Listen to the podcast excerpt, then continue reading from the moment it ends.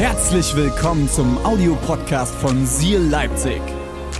Wenn du Fragen hast oder den Podcast finanziell unterstützen möchtest, dann findest du uns auf sealchurch.de.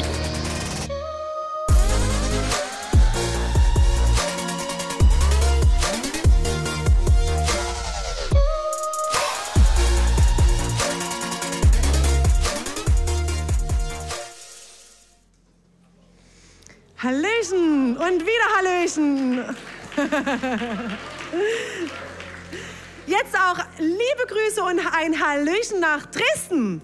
Dresden hat sich jetzt mit dazu geschaltet. Viele, viele, viele liebe Grüße von Leipzig zu euch. David ist heute leider immer noch krank. Und ich liebe es an Multisite-Kirche. Wir sind eine Kirche mit vielen Standorten. Durch die Kamera, durch die Production, durch unseren Stream. Applaus für die Production, oder? Vielen Dank an alle, die das möglich machen.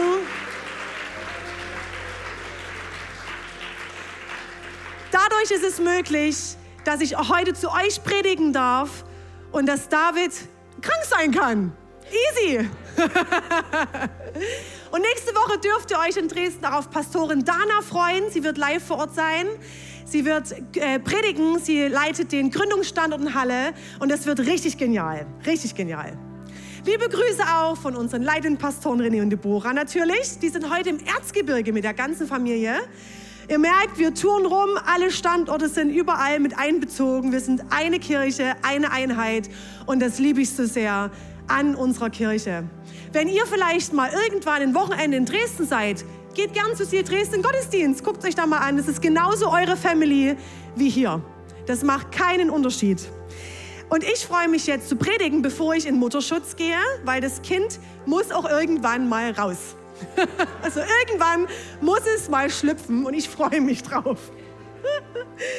Wir sind in der Serie We Are the Church. Ich liebe diese Predigtserie. Ihr habt die Sticker auch auf euren Stühlen gesehen. Nehmt sie mit, pflastert eure Laptops damit zu oder Spiegel, was auch immer ihr gerne bestickern wollt.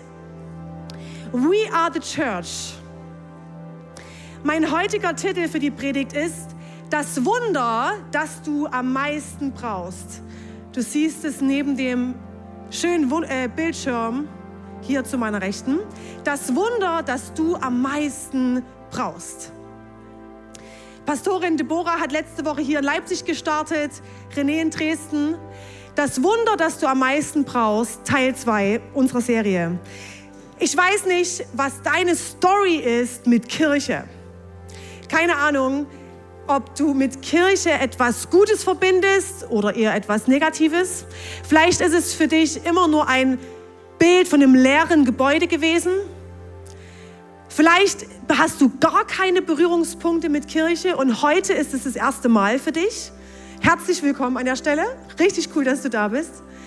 Vielleicht hast du aber auch Kirche erlebt als etwas, wo es nie um dich ging, wo es immer nur darum ging, was du tust, was du nicht tust, wo ein, Gegen, ein Gegeneinandersein mehr stattfand als ein Füreinandersein. Ich weiß nicht, was Kirche für dich heißt, wenn du das Wort hörst. Aber ich möchte dir und wir wollen dir mit dieser Serie und heute will ich dir Kirche vorstellen nach dem Herzen Gottes. Und wo wir uns danach streben, dass wir diese Kirche sein wollen. Wir sind alle nur Menschen. Wir sind nicht perfekt. Aber wir wollen uns immer wieder ausrichten darauf, was hat Gott sich mit Kirche gedacht? Was heißt Kirche nach dem Herzen Gottes? Jesus war jemand, der hat sich oft mit Lügnern und Betrügern abgegeben. Und die Schriftgelehrten zur damaligen Zeit, das waren die religiösen Lehrer, Sie haben das Volk geleitet. Sie wussten die Schrift auswendig, wussten oft alles besser. Sie haben in Markus 2, Vers 17, haben sie gesagt, warum hängt dieser Jesus immer mit Lügnern und Betrügern ab?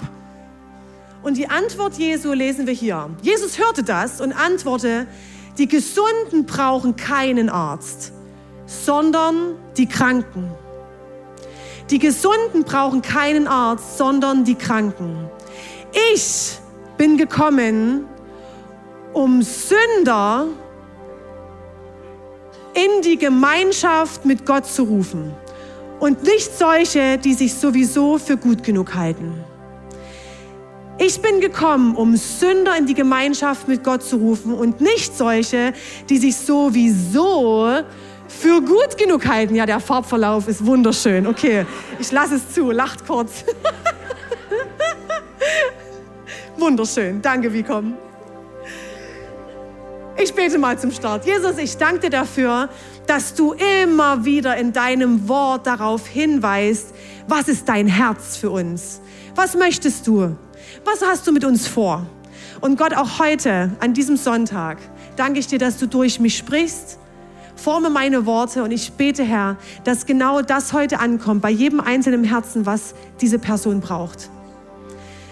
Gott, ich danke dir dafür, dass du jetzt auch durch die Kamera nach Hause sprichst, nach Dresden sprichst, in die Herzen hineinsprichst. Und wir wollen uns öffnen für das, was du bereit hast.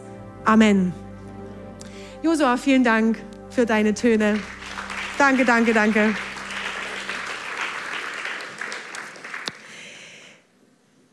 Jesus war ganz, ganz viel unterwegs in seinen drei Jahren Dienst mit seiner Crew, seinen Jüngern. Es waren seine besten Kumpels, die mit ihm unterwegs waren. Und er war gerade in Kapernaum. Und dort sprach es sich schon herum, dieser Jesus kommt, der die ganze Zeit schon über Wunder getan hat. Der Kranke geheilt hat, für Menschen gebetet hat, der sie gesegnet hat, der gekommen ist, um Gutes zu tun. Und es hat sich rumgesprochen wie ein Lauffeuer. Und in Kapernaum hieß es dann, dieser Jesus kommt. Okay, und alle versammelten sich. Alle versammelten sich, um Gott zu hören. Wir lesen in Markus 2, 2 bis 5. Viele Menschen strömten zusammen, so dass nicht einmal mehr draußen vor der Tür Platz war. Alles war voll. In allen verkündete Jesu, Jesus Gottes Botschaft. Und jetzt, da kamen vier Männer, die einen Gelähmten trugen. Jemand, der absolut nicht laufen kann, nicht gehen kann, nichts. Weil sie wegen der vielen Menschen nicht bis zu Jesus kommen konnten, deckten sie über ihm das Dach ab. Also müsst ihr euch kurz überlegen. Die kamen nicht durch, durch diese Menschenmassen, sind auf das Haus hochgekrabbelt. Ich zeige euch gleich, wie die Häuser damals aussahen. Und haben einfach in, ein Loch in den Dach gehackt. Von dem Fremden. Stell dir mal vor, du, krabbelst beim Nachbarn, bei einem Fremden, nee, Nachbarn nicht, bei einem wirklich Fremden aufs Dach und hackst dann Loch ein. Und das Loch musste groß sein, weil der Gelähmte lag auf einer Trage. Also es war kein kleines Loch, es war ein großes Loch, damit die Trage mit dem Gelähmten durchkam. Okay, gut, interessant. Durch diese Öffnung, die sehr groß sein musste, ließen sie den Gelähmten auf seiner Trage hinunter. Als Jesus als Jesus ihren festen Glauben sah, sagte er zu dem Gelähmten, mein Sohn, deine Sünden sind dir vergeben. Diese Geschichte ist so genial. Und ich möchte mir mit, mit, euch heute anschauen, was hat diese Story mit Kirche zu tun? In dieser Geschichte gibt es fünf Typen Menschen, die wir auch heute noch in unserer Kirche finden. Und die will ich mir mit euch anschauen. Okay, wir starten direkt rein. Ihr dürft gerne mitschreiben, übrigens, ne? das empfehlen wir immer, weil selbst wenn es heute vielleicht nicht dein Thema ist, wird es vielleicht in den nächsten Wochen und dann kannst du aus deinen Notizen die Predigt heraussuchen und diese erm-, Ermutigungen dir durchlesen und es wird dir helfen. Also holt gerne euer Handy raus oder was auch immer ihr dabei habt. Wir starten mal mit Typ 1. In jeder Kirche gibt es jemanden, der in Not ist. In jeder Kirche gibt es jemanden, der in Not ist. In der Geschichte ist es der Gelähmte. Der Gelähmte war absolut in Not. Er konnte nicht laufen, er konnte mit seinen Armen nichts tun, er war komplett gelähmt und zur damaligen Zeit warst du damit auch ausgeschlossen von der Gesellschaft. Du warst abgestempelt. Er war in Not und er war angewiesen auf die Hilfe seiner vier Kumpels. Und ich glaube, in unserer Kirche gibt es überall Menschen in Not. Ich bin jemand. Ich bin immer wieder herausgefordert. Ich bin in Not. Ich habe Situationen in meinem Leben, die schwer sind. Ich habe Sorgen, Zweifel. Ich habe Nöte, immer wieder in meinem Leben. Und ich glaube, dass wir alle zusammen die Hände heben könnten, weil wir immer wieder in Not kommen. Vielleicht bist du hier heute und sagst, ich bin aktuell jemand, der in Not ist. Vielleicht hast du mit Krankheit zu kämpfen, chronischer Krankheit, wo du nicht weiter weißt. Vielleicht sind Beziehungsthemen, deine Ehe oder auch Freundschaft gerade ein Thema, wo du merkst, ich bin hier in Not, ich komme nicht weiter. Ich bin herausgefordert, mir geht es dort nicht gut, uns geht es nicht gut als Familie, vielleicht mit deinen Kindern, vielleicht mit deinem Business. Wo auch immer du stehst, ich glaube, es gibt immer jemand in Kirche, der in Not ist. Und dass wir alle zusammen die Hände heben könnten. Und darum geht, und dabei geht es nicht darum, dass Not nur heißt, wenn man gelähmt ist, sondern ihr kennt auch die Nöte, wo wir in uns drin uns selbst nicht lieben, wo wir nicht klarkommen mit uns, wo wir immer wieder in Gedankengebäude vielleicht gefesselt sind, die uns runterziehen. Das ist Not. Es ist etwas, was dich lähmt, was dich traurig macht. Wir springen zum zweiten Typ. In jeder Kirche gibt es jemand, Achtung, der sich kümmert. Der sich kümmert. In der Story sind es die vier Kumpels, die kümmern sich. Die kümmern sich.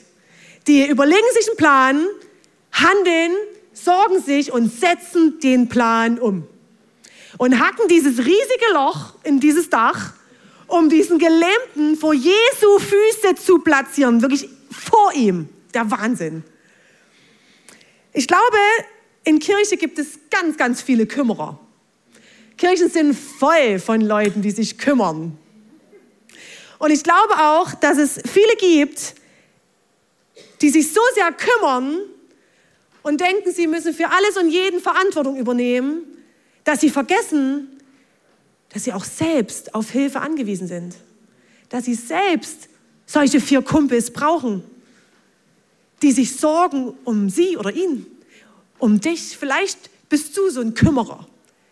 Das ist was total Schönes. Aber es kann umschwappen dazu, dass du dich nur um andere kümmerst, aber selbst vergisst, dass du auch schwach sein darf, darfst, dass du auch Hilfe brauchst, dass du auch in Not bist, dass du auch angewiesen bist auf andere. Wenn ich mir diese Geschichte vorstelle, wie diese vier Kumpels beisammensitzen, hast du gehört, dieser Jesus kommt zu uns in die Stadt. Der hat letztens erst einen Blinden geheilt. Ich habe gehört, dass er jemanden von den Toten auferweckt hat. Wow! Dann kann der doch auch für unseren Kumpel, der gelähmt ist, kann er doch genauso ein Wunder tun. Und sie schmieden diesen Plan, gehen los und als sie vor dem Haus ankamen, wo Jesus predigte, sahen sie auch den dritten Typen. Den stelle ich euch jetzt vor. Wisst ihr, wartet kurz noch mit dem dritten Typen? Ja, okay, danke. Diese vier Kumpels, wie sie sich sorgten um diesen Gelähmten, das ist auch das Herz von Gruppen. Wenn du, wenn du ein Kümmerer bist und dich gerne um andere kümmerst, ey, ich wünsche dir so sehr, dass du hier in unserer Kirche erlebst, dass du zulassen kannst, okay, hey, ich brauche ich brauch auch Hilfe. Ich brauche diese vier Kumpels. Ich brauche eine Gruppe von Menschen um mich rum, die, wenn ich nicht weiter weiß, sich um mich sorgen, die einen Plan schmieden und handeln. Wie um alles in der Welt können wir als Gruppe, als Team oder als Kleingruppe dafür sorgen, dass mein Freund, meine Freund wieder zu Jesus kommt. Dass sie wieder glaubt. Dass sie die Perspektive wieder einnimmt, Gott meint es gut mit dir dass sie wieder an Heilung glaubt, wo sie jahrelang vielleicht krank war, einfach keine Kraft mehr hat, selber zu glauben, einfach keine Lust mehr hat, über, über das eigene nachzudenken, sich lieber um andere kümmert, dann kann ich das verdrängen. Und aufhört daran zu glauben, dass es einen Gott gibt, der Heilung bereit hat. Und dann stellt sich deine Gruppe um dich herum und betet, sorgt und handelt und betet für dich, wo du nicht mehr beten kannst, wo du nicht mehr glauben kannst, wo du nicht mehr in den Gottesdienst kommen kannst, weil du keine Kraft hast, wo du Zweifel hast, wo es dir nicht gut geht in deiner Ehe und die Gruppe stellt sich um dich rum, macht einen Plan, sorgt sich und steht für dich und deine Ehe ein, steht für dich und deine Freundschaften ein, steht für dich und deine Lebenssituation ein. Das ist unser Herz für Gruppen. Unsere Kirche besteht aus Gruppen, die alle sonntags hier zusammenkommen und gemeinsam Party machen, weil wir Jesus so lieben. Und weil wir uns wieder ausrüsten und zurüsten müssen für die Woche dort, wo Gott dich hineingestellt hat. In deinen Job, in deine Uni, vielleicht bist du Lehrer, vielleicht bist du Studentin, wo auch immer du arbeitest, Ausbildung machst, Kita, die Kids in der Kids Church. Und wir wieder Fokus haben und dort ein Licht sein können, wo wir sind. Die Jungs haben das umgesetzt. Die waren eine krasse Gruppe. Die haben es verstanden. Und die haben diesen Gelähmten zu diesem Haus gebracht und sahen das volle Haus. Und das ist Typ 3. In jeder Kirche gibt es jemand, Achtung, der beschäftigt ist. Guck an, der beschäftigt ist, oder? Das haben wir auch. Volle Hütte. Alle zusammen, oder? Wir sind gerne beschäftigt in unserem Alltag, in der Kirche.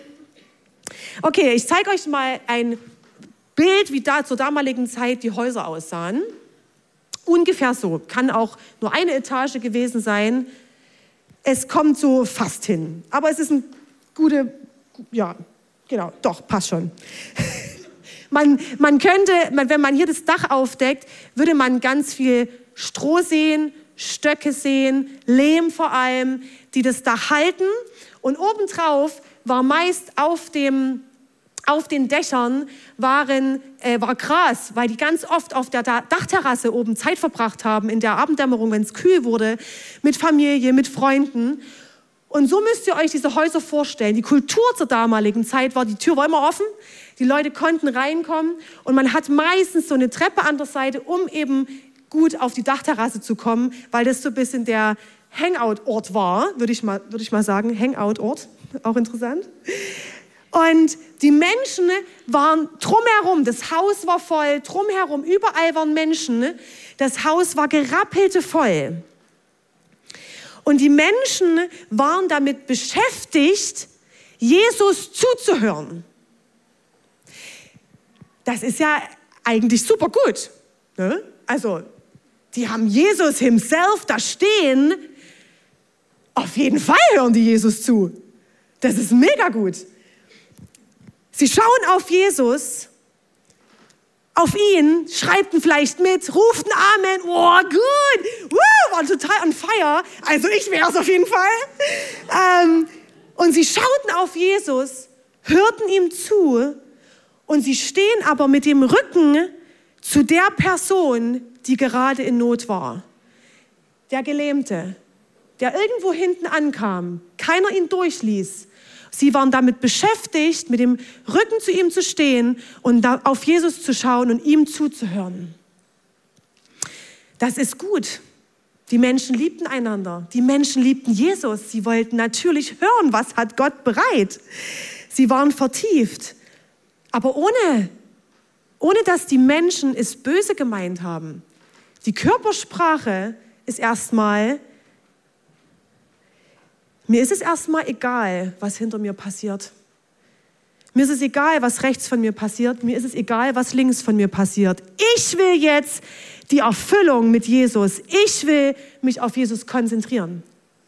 Und ich glaube, das kennen wir aus der Kirche. Das kennen wir. Ich kenne es. Von mir, ich kenne das.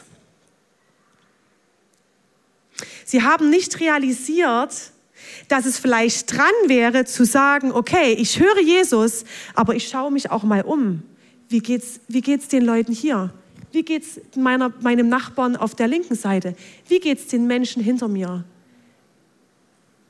Sie vergessen, um was es eigentlich geht.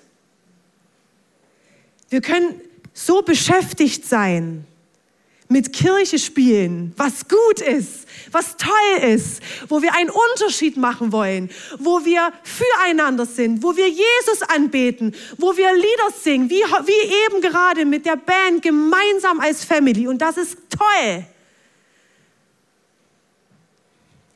Aber wir vergessen dabei, glaube ich, oft, um was es eigentlich geht. Kirche ist nicht Gottesdienst.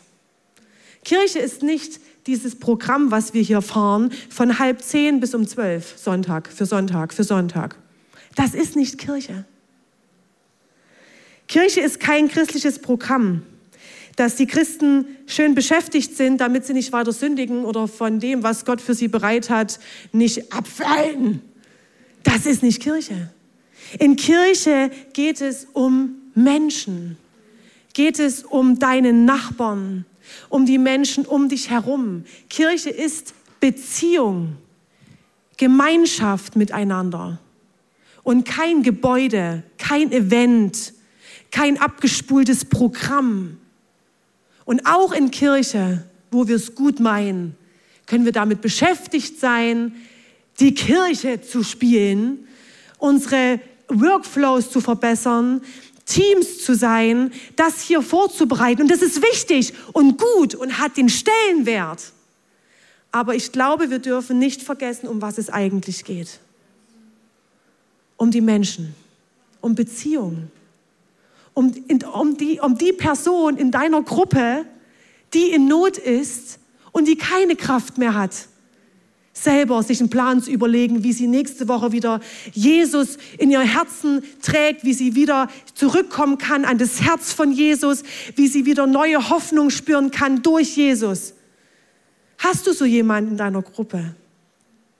Dann ist es mir lieber, dass du mit dieser Person betest, dass du mit dieser Person mal anrufst, dass du diese Person mal nach Hause gehst, mit der ist, dir einfach mal zuhörst, als dass du hier morgens stehst und nur damit beschäftigt bist, das christliche Programm zu ermöglichen.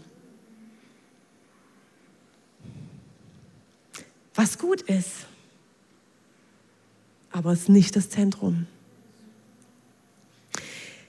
Wir gehen mal weiter. Typ 4. In jeder Kirche gibt es jemanden, der kritisch ist, oder? Der kritisch ist. Markus 2, Vers 6 bis 7. Wie geht denn die Story weiter?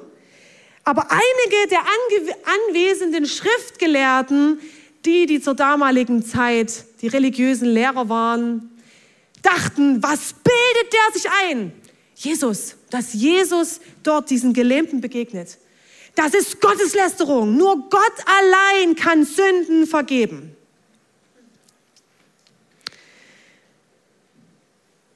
Und das Erste ist, was hier passiert, sie schauen auf andere.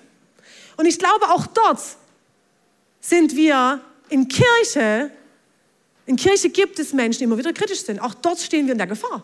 Zu sagen, ich schaue erstmal auf andere, auf die Menschen, die nicht das Leben so leben, wie ich eigentlich denke, es ist richtig.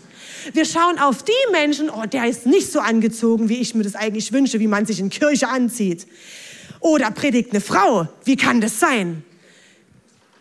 Und wir schauen jetzt erst erstmal auf die anderen, anstatt darauf zu schauen, wie Gott diesen Personen begegnen kann.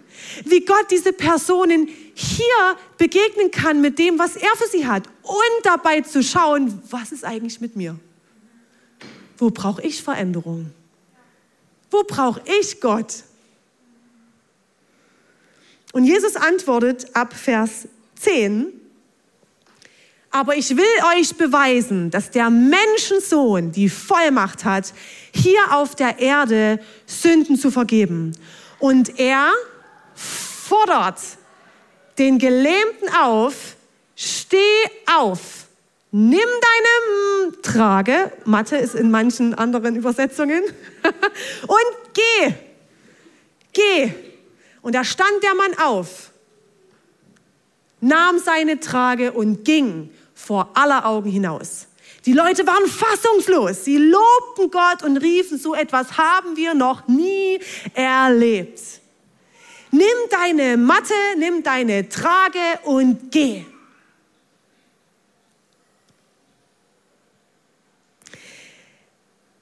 Das Interessante ist, dass ich glaube, dass Gott auch dir das heute sagen möchte.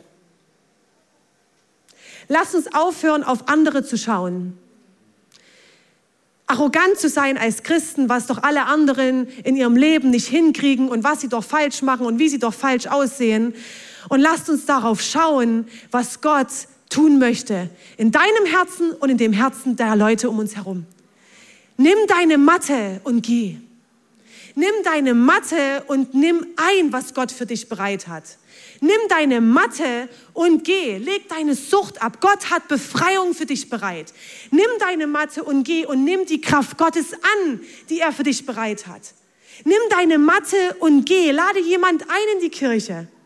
Lade lieber jemand ein in die Kirche, als nur darüber nachzudenken, was hier alles falsch läuft. Wir sind nicht perfekt, natürlich nicht. Aber das Zentrum ist, dass Menschen hier Jesus erleben, Jesus kennenlernen, Befreiung erleben, Heilung erleben. Das wünsche ich mir für dich. Und ich wünsche es mir für die Menschen, die Gott in dein Leben gestellt hat. Nimm deine Matte und geh. Lade jemand ein. Teile die Liebe, die du erlebt hast durch Jesus mit anderen.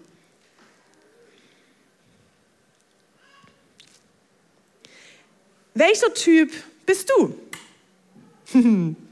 typ 1, vielleicht der, der gerade in Not ist. Vielleicht bist du jemand, der sich ultra gerne kümmert, kümmert, kümmert, kümmert, kümmert, kümmert. Vielleicht bist du der Typ, der beschäftigt ist. Oder vielleicht der, der kritisch ist. Vielleicht bist du auch zwei. Ich glaube, wenn du seit geraumer Zeit in die Kirche kommst, für dich selbst damit du auftanken kannst, damit du eine Runde Worship bekommen kannst, damit du erfüllt nach Hause gehen kannst, bist du beschäftigt. Und schaust darauf, was du bekommst. Und nicht darauf, was aber auch Gott durch dich tun möchte. Natürlich möchte er dich füllen. Natürlich segnet er dich. Ja, dafür ist Kirche da. Aber was kann er durch dich tun? Was hat er mit dir vor? Was ist der nächste Schritt für dein Leben? Wie will er dich gebrauchen? Und jetzt kommt der letzte Typ, Typ 5. Und der ist cool. Das, das ist, das jetzt, jetzt geht's in die, in die Zielgerade. Das sind alle cool. Ach, die haben alle ihre, ihre Vor- und Nachteile. So, jetzt gibt noch Typ 5. Achtung. Jeder in der Kirche, jeder von uns braucht Veränderung. Jeder von uns. Jeder von uns braucht Veränderung. Die Freunde, wenn ich mir das vorstelle, wie die ihren Plan ausgeheckt haben. Okay, wir müssen hier diesen, unseren Kumpel, diesen Gelähmten, der wirklich auf Hilfe angewiesen ist. Wir müssen herausfinden, wie kriegen wir den zu Jesus? Wie machen wir das jetzt? Sie sind dort angekommen an dem Haus. Alles ist voll und sie hatten keinen Weg da rein. Sie konnten ihn nicht zu Jesus bringen. Sie hätten auch aufgeben können. Sie hätten easy aufgeben können und sagen können, gut, dann lassen wir es halt, machen wir es nächste Mal, da kommt hoffentlich noch mal vorbei. Nee. Ich weiß nicht, wer von denen. Vielleicht waren es alle. Aber es gab den Moment, wo die vier Kumpels gesagt haben, stopp. Nö, wir finden hier einen Weg, wir glauben, mit Gott ist alles möglich und wir überlegen uns jetzt, wie wir diese Sache hier gelöst bekommen. Heute noch. Nicht nächste Woche, nicht in zwei Monaten, sondern heute noch, weil wir an die Kraft Gottes glauben. Vielleicht hat einer gesagt, du, ich, ich, wir machen hier ein Feuer. Wir machen ein Riesenfeuer, damit die Aufmerksamkeit, auf, vielleicht flitze ich hier mal nackt über den Hof, vielleicht äh, geht dann die Aufmerksamkeit mal weg auf uns. Und irgendwann kommen sie in den Punkt, okay, wir hacken einfach ein Loch in das Dach. Da muss man erst mal drauf kommen. Das wäre nicht das Erste, auf was ich gekommen wäre. Die steigen auf das Dach hoch und hacken ein riesen Loch da rein. Durch Lehm, Stroh, Stöcke, alles wird aufgehackt. Das macht Lärm. Und da hatten sie ihre Aufmerksamkeit. Da hatten sie ihre Aufmerksamkeit. Sie waren überzeugt von dem Ziel, dass Jesus ihren Freund heilen wird. Sie waren überzeugt davon. Diese Willenskraft, diese Stärke, diesen Glauben wünsche ich mir für mein Leben. Nicht nächste Woche probieren wir es nochmal. Vielleicht ist er nochmal da. Wenn nicht, dann halt nicht. Dann geben wir uns damit zufrieden. Nein, die haben sich etwas überlegt, wurden kreativ und haben gerungen darum. Sie hatten einen so starken Glauben. Markus 2,5. Jesus sah, sah, sah, sah, wie groß ihr Glaube war und sagte zu dem Gelähmten, mein Kind, deine Sünden sind dir vergeben. Den Vers mal kurz bitte dran lassen. Jesus sah den Glauben der Freunde und des Gelähmten. Wie sieht man denn Glaube? Wie sieht man denn Glaube? Glaube ist das tiefe Vertrauen darauf, dass Gott es gut mit dir meint, dass Gott hier ist, dass Gott real ist, dass Gott für dich etwas bereit hat. Glaube ist kein Gefühl, was kommt und geht. Glaube ist ein Geschenk. Ein Geschenk, was Gott dir geben kann und was wachsen kann. Glaube ist das tiefe Vertrauen, dass es Gott gibt und dass er einen guten Plan hat für mein Leben. Und dieser Glaube war so stark, dass er in eine Aktion umgewandelt werden musste. Die konnten nicht stillsitzen. Und es gibt bei uns in der Kirche viele Menschen mit einem großen Glauben, wo ich sehen kann, an Menschen, die hier in den Reihen sitzen, in Dresden, wo ich sehen kann, wie stark ihr Glaube ist, dadurch, dadurch, wie sie dienen, dadurch, mit wie viel Glaube, mit wie viel Liebe für Jesus sie hier dienen und wollen, dass die Kids Jesus kennenlernen. Wollen, dass dieser Worship ein Worship ist, wo keine Lieder gesungen werden, sondern wo sie uns dienen wollen, damit wir in die Anbetung geführt werden zu Gott. Und diese Menschen sitzen hier zwischen den Reihen. Sie sitzen in Dresden. Und dieser Glaube ist ansteckend. Und ich wünsche mir das für uns alle. Ich wünsche mir das immer wieder für mich, weil es kann in Wellen kommen. Es gibt Phasen und Zeiten, die ich in meinem Leben kenne, wo mein Glaube nicht so stark ist wie der von den vier Kumpels. Aber ich wünsche mir das. Ich wünsche mir es für dich, dass dein Glaube so stark ist, dass du dich nicht zufrieden gibst mit deinem jetzigen Zustand, mit deiner jetzigen Situation in deinen Beziehungen, mit deinen jetzigen Ängsten, mit, deinem, mit deinen Gedanken, mit deinen Emotionen, mit deinen Verletzungen, Gib dich damit nicht zufrieden, sondern bitte Gott um neuen Glauben, der so stark ist, dass du agieren musst. Du musst. Und was macht Jesus noch? Wir lesen hier, mein Kind, deine Sünden sind dir vergeben. Er sagt nicht, du bist geheilt, du kannst wieder gehen. Er sagt als allererstes, deine Sünden sind dir vergeben. Und ich glaube, da drin steckt ein göttliches Prinzip. Manchmal gibt uns Gott zuerst, zuallererst, was wir brauchen, was wir brauchen, bevor er uns das gibt, was wir wollen. Ich glaube, manchmal gibt uns Gott zuerst, was wir brauchen, bevor er uns das gibt, was wir wollen. Vielleicht hast du das auch in deinem Leben schon erlebt. Du hast Gott um etwas gebeten. Du hast gesagt, Gott, ich brauche das. Aber Gott hat dir was ganz anderes gegeben, bevor das Eintrag trat, für was du schon so lange gebetet hast.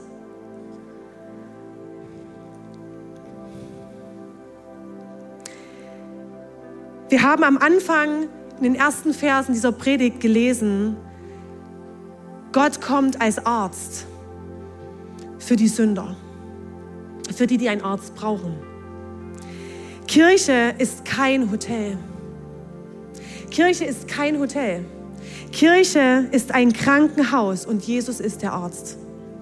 Das ist Kirche. Kirche ist kein Hotel. Und jetzt, Freunde, passt auf, das größte Wunder in dieser Geschichte, das größte Wunder in dieser Geschichte ist nicht, dass dieser Mann, der nicht mehr laufen kann, plötzlich laufen kann und gesund ist und seine Matte nehmen kann und gehen kann. Das ist nicht das größte Wunder. Das größte Wunder ist, dass Gott diesem Mann vergeben hat. Er hat ihm vergeben und zu neuem Leben geführt. Das größte Wunder in deinem Leben ist nicht, dass Gott das macht, was du dir wünschst, sondern dass er dir vergibt, immer wieder und wieder und wieder und zu neuem Leben führt und daraus die Heilung entsteht. Das ist das größte Wunder. Und dafür musst du und ich, wir müssen verstehen, dass wir Vergebung brauchen. Dass wir Gott brauchen in unserem Leben, in unseren allen Lebensbereichen, in unserem Business, in unserer Uni, in, unserem, in unseren Ehen, Familien, Beziehungen, in unserer Kindererziehung wir müssen verstehen, ich brauche Gott. Die Jungs haben das so krass verstanden. Die haben verstanden, wir brauchen diesen Jesus.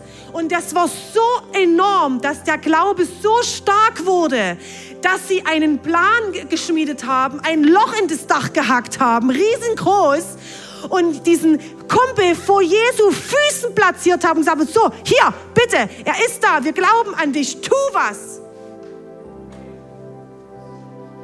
Verstehst du, dass du Gott brauchst? Du brauchst Vergebung, du brauchst Befreiung, du brauchst Heilung, du brauchst Versöhnung mit Gott. Das brauchst du und ich immer wieder und wieder und wieder. Und das ist das größte Wunder, wenn du das verstanden hast. Weil dann kommt Gott und sagt, dir ist vergeben. Dir ist vergeben. Dir ist vergeben. Dir ist vergeben.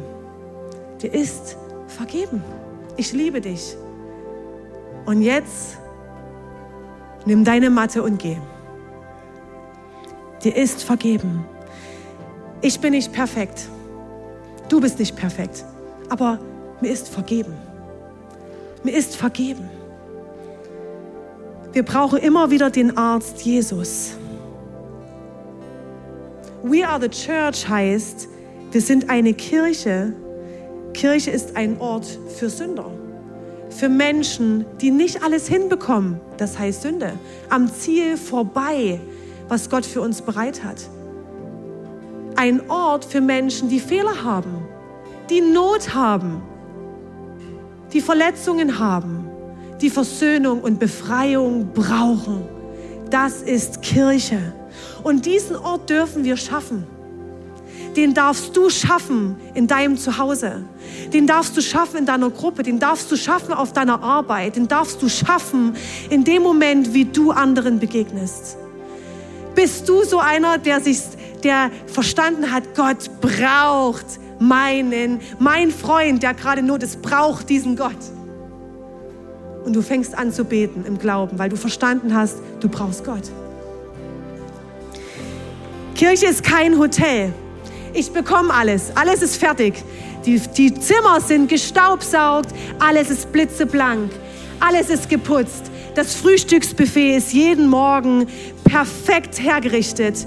Du bekommst dein Essen deiner Wahl, perfektes Steak, durchgegart, wie auch immer, Medium. Damit kennt sich René aus, ich nicht das ist dein, deine, deine Vorstellung von Kirche. Alles ist für mich hergerichtet. Du kommst Sonntag hier rein, die Stühle stehen, der, die Band ist bereit, die pro, haben geprobt, sie sind ready, die, kein Ton schief zu singen, perfekt zu spielen. Die Kids Church ist jede Woche vorbereitet, hat alles, was es braucht für die Bedürfnisse deines Kindes und alles ist hergerichtet für dich. Und wenn dann etwas schief läuft, gibt es eine Beschwerde bei Google Maps. Google Maps nicht, Google, bei Google. Google Maps. Freunde, das ist nicht das Herz von Gott. Lasst uns keine Konsum, Konsumchristen sein, die in einen hergerichteten, fertigen Raum kommen und eine Konsumierung wahrnehmen von Gottes Wort, von seiner Wahrheit, von einer Dosis Worship, von einer Dosis Bespaßung für meine Kinder. Wow! Kirche ist ein Krankenhaus. Da kommen Leute rein, die haben Verletzungen. Die haben große Verletzungen. Die haben kleine Verletzungen. Da ist mal Chaos. Da ist der Boden nicht immer gewischt. Da kommt mein Team durchgerannt, weil gerade ein Notfall ist.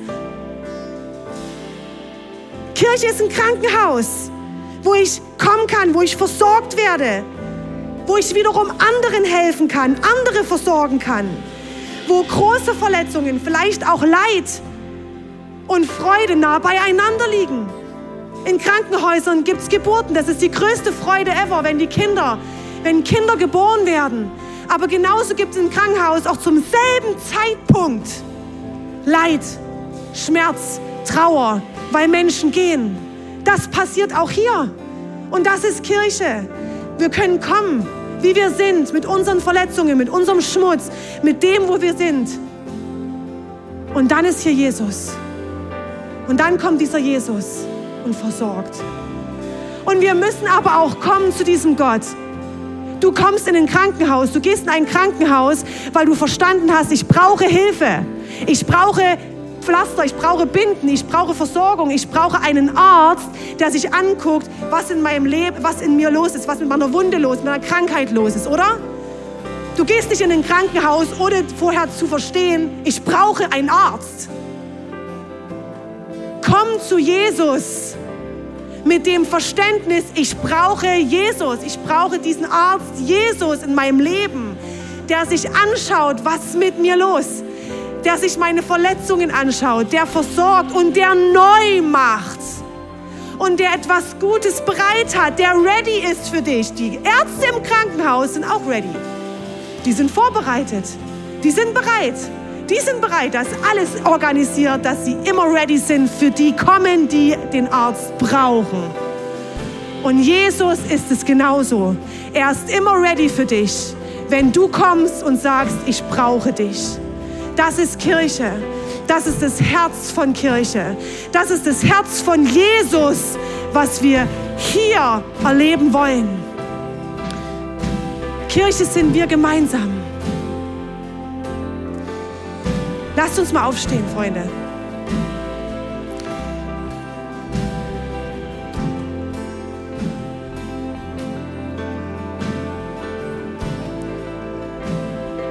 Wir wollen jetzt gleich gemeinsam singen. Und ich würde gern einfach noch mal eine Runde beten.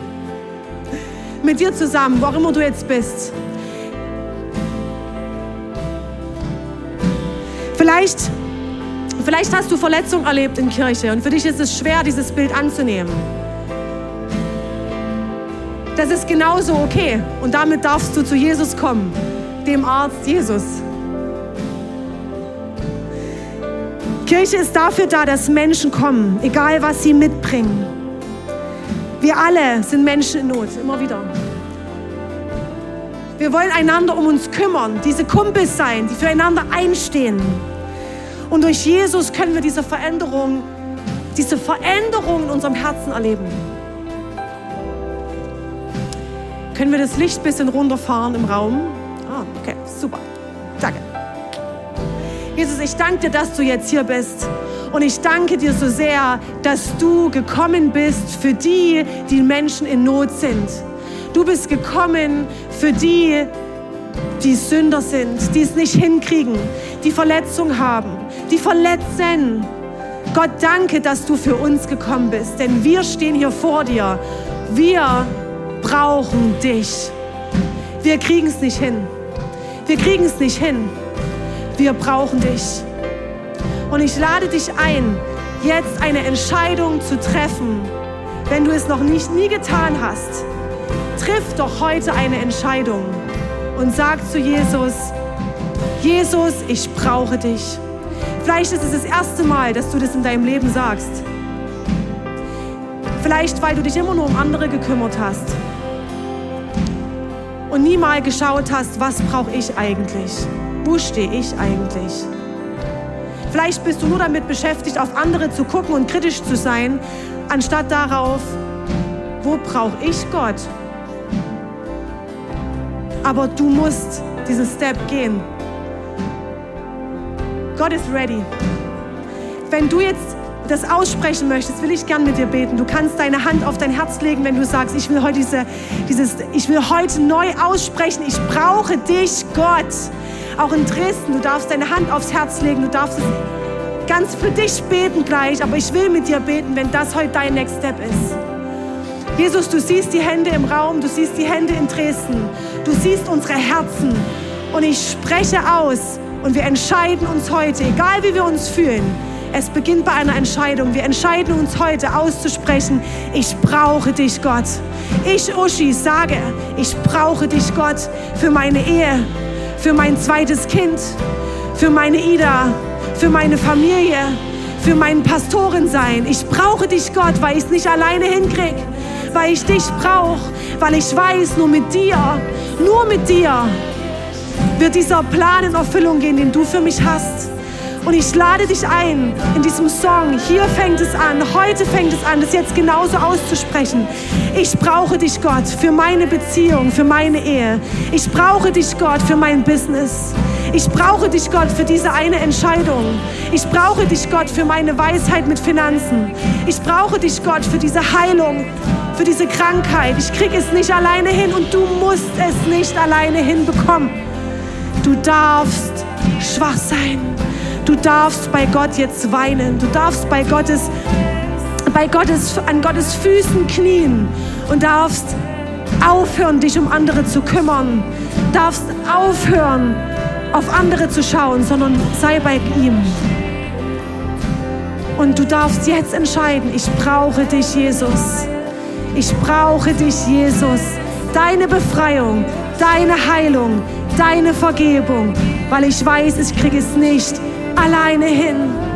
Hier fängt es an. An diesem Ort, vor Jesu Füßen, fängt es an. Hier fängt es an, die Story mit dir und Jesus. Hier, hier fängt es an. Wenn ich ausspreche, ich brauche dich. Jesus, wir brauchen dich. Wir als Kirche, als Seal Church für diese Region brauchen dich. Dein Plan, deine Weisheit, deine Gnade, deine Versorgung. Wir kriegen es nicht alleine hin. Und ich danke dir, Herr, dass du jetzt ausschüttest, dass du jetzt berührst, Heiliger Geist. Geh rum, geh nach Dresden. Heiliger Geist, berühre jetzt.